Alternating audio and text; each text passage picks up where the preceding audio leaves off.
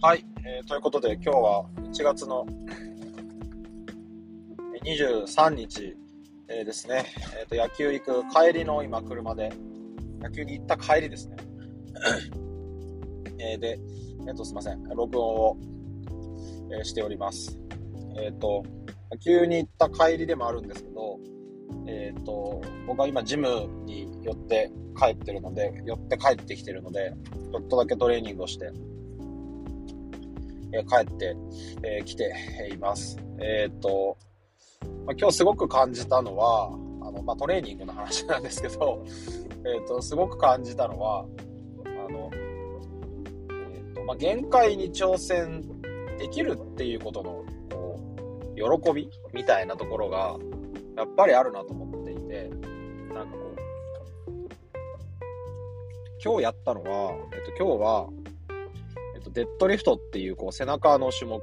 です。あの、まあ、床にバーベルを置いて、まあ、そこに重りがついていて、まあ、それをこう、えー、引き上げる、まあ、持ち上げる、持ち上げる、引き上げるという、えー、そういう種目、まあ、なんですね。で、足と、まあ、背中を使って、こ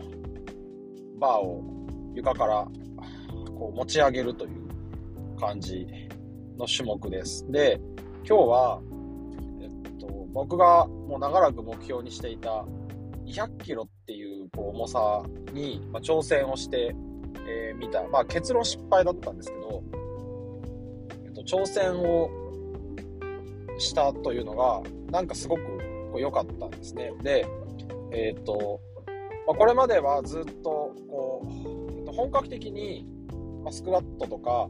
ベンチプレスとか、デッドリフト、まあ、この3種目を、ビッグ3っていう風にトレーニングの用語としては、言われていて、まあ、まあ、基本的な種目っていう表現でビッグ3っていう風に呼ばれています。で、パワーリフティングっていう競技があるんですけど、でそれはベンチプレスとスクワットと、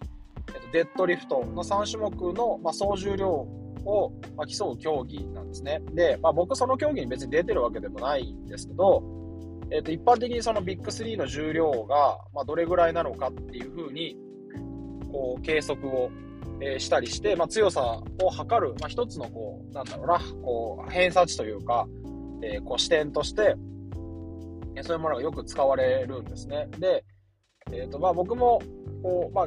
現役で何かプレーをしてるわけではないので、まあ、何かこう、現役で、を続けられるものというか、野球は僕は教える方が楽しいのと、まあ、野球を現役でやるってなると、やっぱなかなかこう難しかったりするので、えー、よりかは、自分がまあこうより高い位置というか、こうただただこうやって終わるんじゃなくて、よりこう高みを目指せる種目っていうところで言うと、えー、まあ自分の体のために健康にもなるので、でそのビッグ3の重量を、まあ、とにかくこう伸ばしていくっていうことを、基本的にトレーニングではやってます。で、そのうち目標として今、まあ、現在の目標は、全部で500キロ、その3種目で500キロ合計で上げられるようになるっていうのが目標なんですけど、現在はベンチプレスが100キロで、デッドリフトは190キロで、スクワットが165キロなので、まあ、500まで、まあ、もうちょっとあと、全部で40キロぐらいなんですけど、40ないですね。165かな。あそんな言ってないわ。えっ、ー、と、155ですかね。えっ、ー、と、まあ、もうちょいではあるんですよね。でそこから、まあ、もう、あとどれぐらいでいけるのかなとはまあ思うんですけど、えっ、ー、と、まあ、今日はデッドリフトの、まあ、目標であった200キロに挑戦をしました。で、190まで来るのも、まあ、それなりに時間はかかっていて、えっ、ー、と、まあ、結構昔に、まあ、最初の学校に勤めていた時に、160ぐらいまでは上げることは多分ギリギリできてたのかなとは思うんですね。で、えっ、ー、と、そっからあんまやんなくなって、まあ、なんとなくはやってたって感じですかね。そんなにちゃんとはやってなかったのと、ちらほらやってたぐらいでしょうか。えっ、ー、と、まあ、160って言っても本当に結構、なんだろうな、えー、あんまりいいフォームではなかったし、とりあえずやってみるかで、まあ、ちょこっとやってあげられるようになったぐらいなので、まあ、こうな、まあ、なんとなくできたっていうぐらいなもんだったんですけど、そこからジムもやっていたんですが、あんまり行かなくな、行かなくて、で、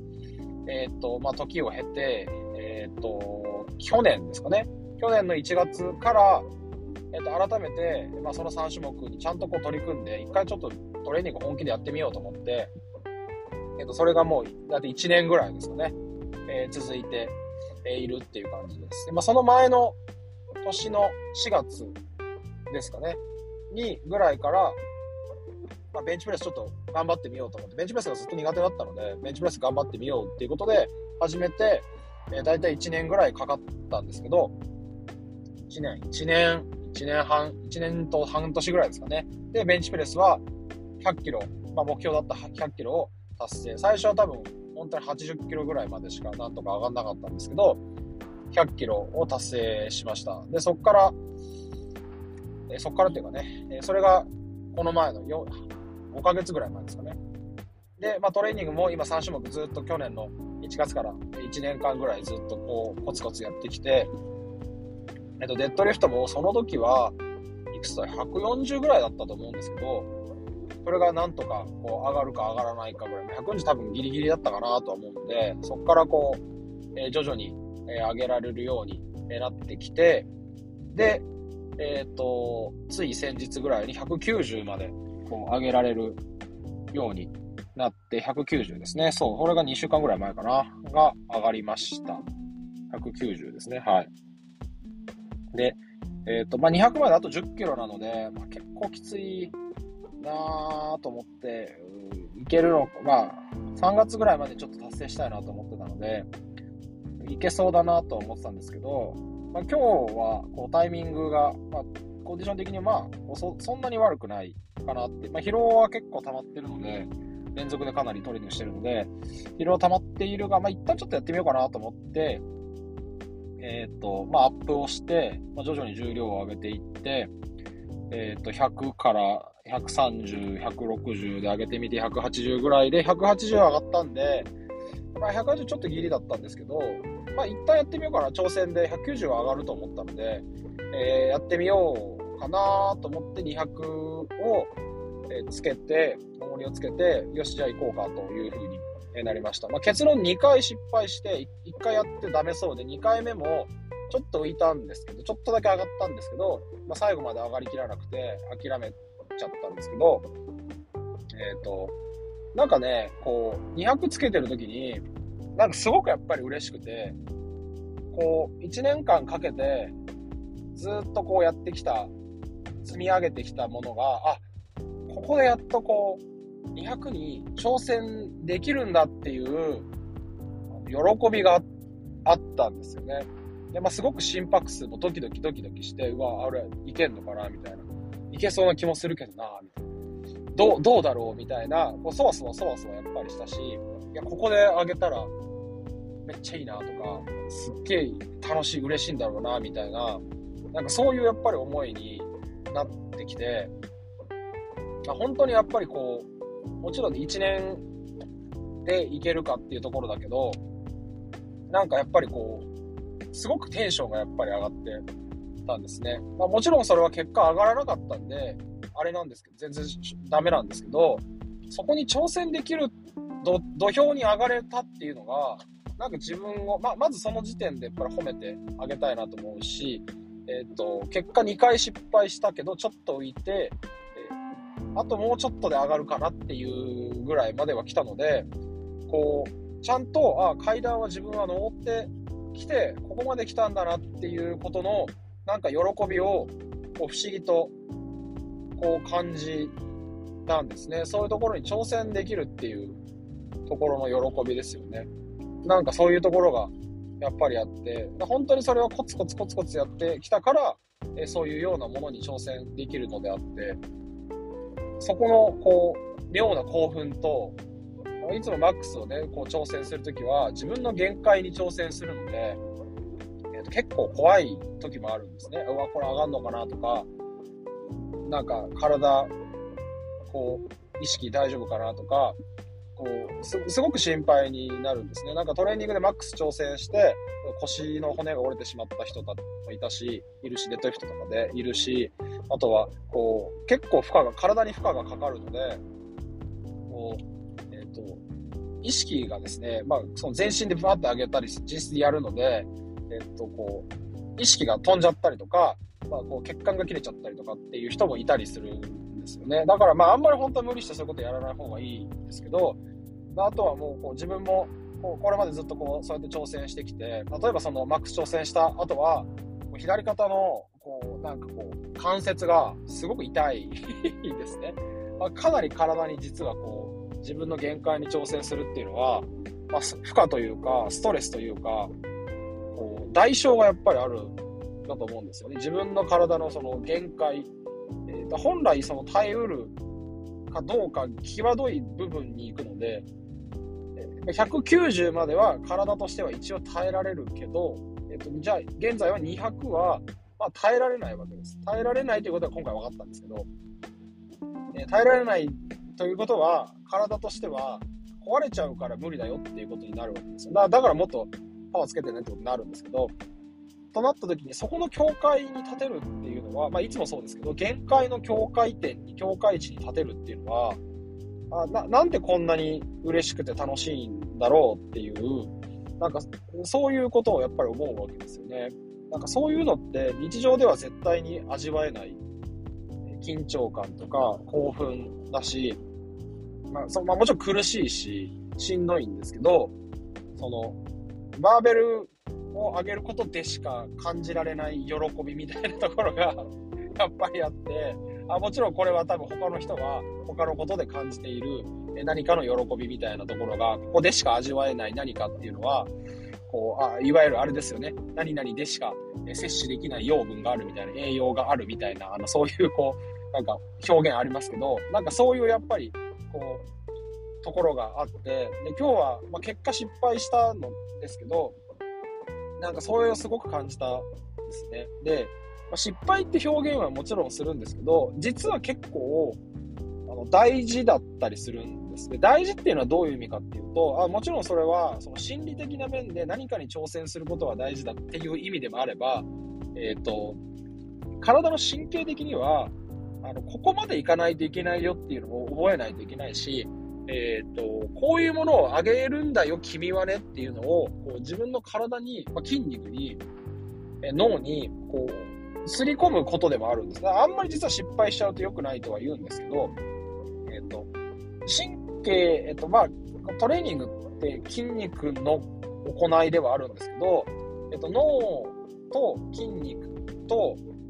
あと神経ですよね。そこをこううまくつなげてあげないといけない。脳から神経にと神経から筋肉に伝達をするので、えーと、ただただ筋肉が太いからといって、まあ、もちろん重量は上がるんですけど、そこをちゃんとこうストッパーを外してあげなきゃいけなくて、本当はもっとできるんだよっていうのを教えてあげなきゃいけないんですね。じゃないとこう負荷がかからなくてで、負荷がかからないと筋肉大きくならないの、でまあ、そういうことやんなきゃいけないから、その高重量、いわゆるま重い重量をより限界に近い重量に挑戦をするっていうことは、そういう意味で自分の脳にも神経にも筋肉のためにもやってあげる必要が、まあ、実はあるんですね。で、まあ、これまでも実はマックスを挑戦、マックスに挑戦して、あの全然失敗ずっとしてきてるんですね。で、失敗するけど、じゃあ何何回かやった後に、何回かっていうの何週間か空けたりとか、えっ、ー、と、また次回挑戦した時に上がる。あ、でも今回もダメ、今回もダメ、みたいな、まあもちろんあるんですけど、そういう風にして、でも君はここまで上げなきゃいけないんだよっていうのをこう教えてあげるっていう行為をすることによって、えっ、ー、と、一つこの、上げる感覚というか、えっ、と、自分のその体がそういうことを覚えてくれるっていうことになるので、もちろんこれは、ま失敗ではあるんだけど、なんだろうな、取り組むことに意味があるというか、えーと、まずそこまでつけて、えここを上げるんだっていう風に、えこう覚えなきゃいけない。思わなきゃいけない。で、上げられる、上げるっていうストッパーを外して上げなきゃいけない。でもちろんそれフィジカル面もそうなんだけど、フィジカルが耐えられないこともあるんだけど、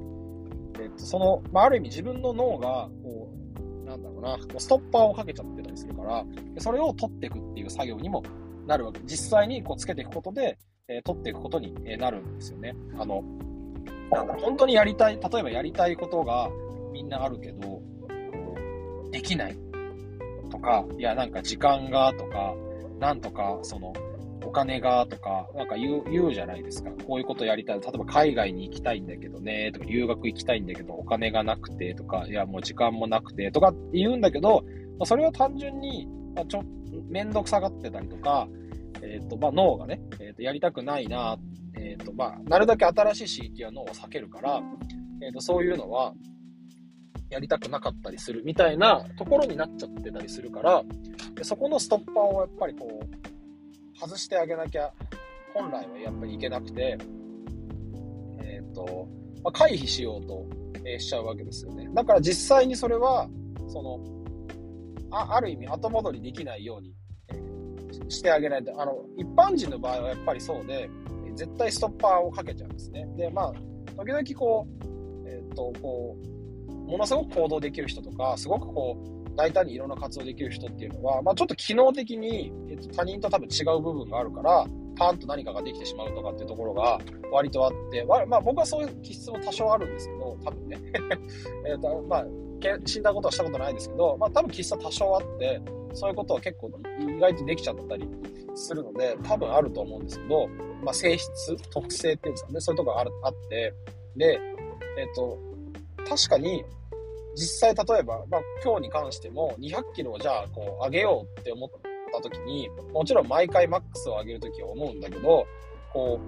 う、プレート、重りをこうつけていくんですね。棒に対して、バーベルに対してつけていくんですけど、えっ、と、20キロ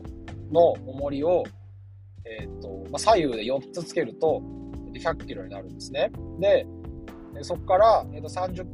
え、ー、と、15キロを2枚横につけて、130キロ、15キロも、えー、1セットつけて160キロにして、その時点でプレートがパンパンパンって 4, 4枚ずつついてる。左右に4枚ずつついてるんですね。で、あ結構これも、えー、昔はこれでもやっぱり、あ、これ俺こんなの上げられるのかなって思うんですけど、まあ今日はそこから、まあプレートの数状なんですけど、ここから、えー、と10キロをさらに2枚ずつ横に左右につけて200キロ、合計200キロに、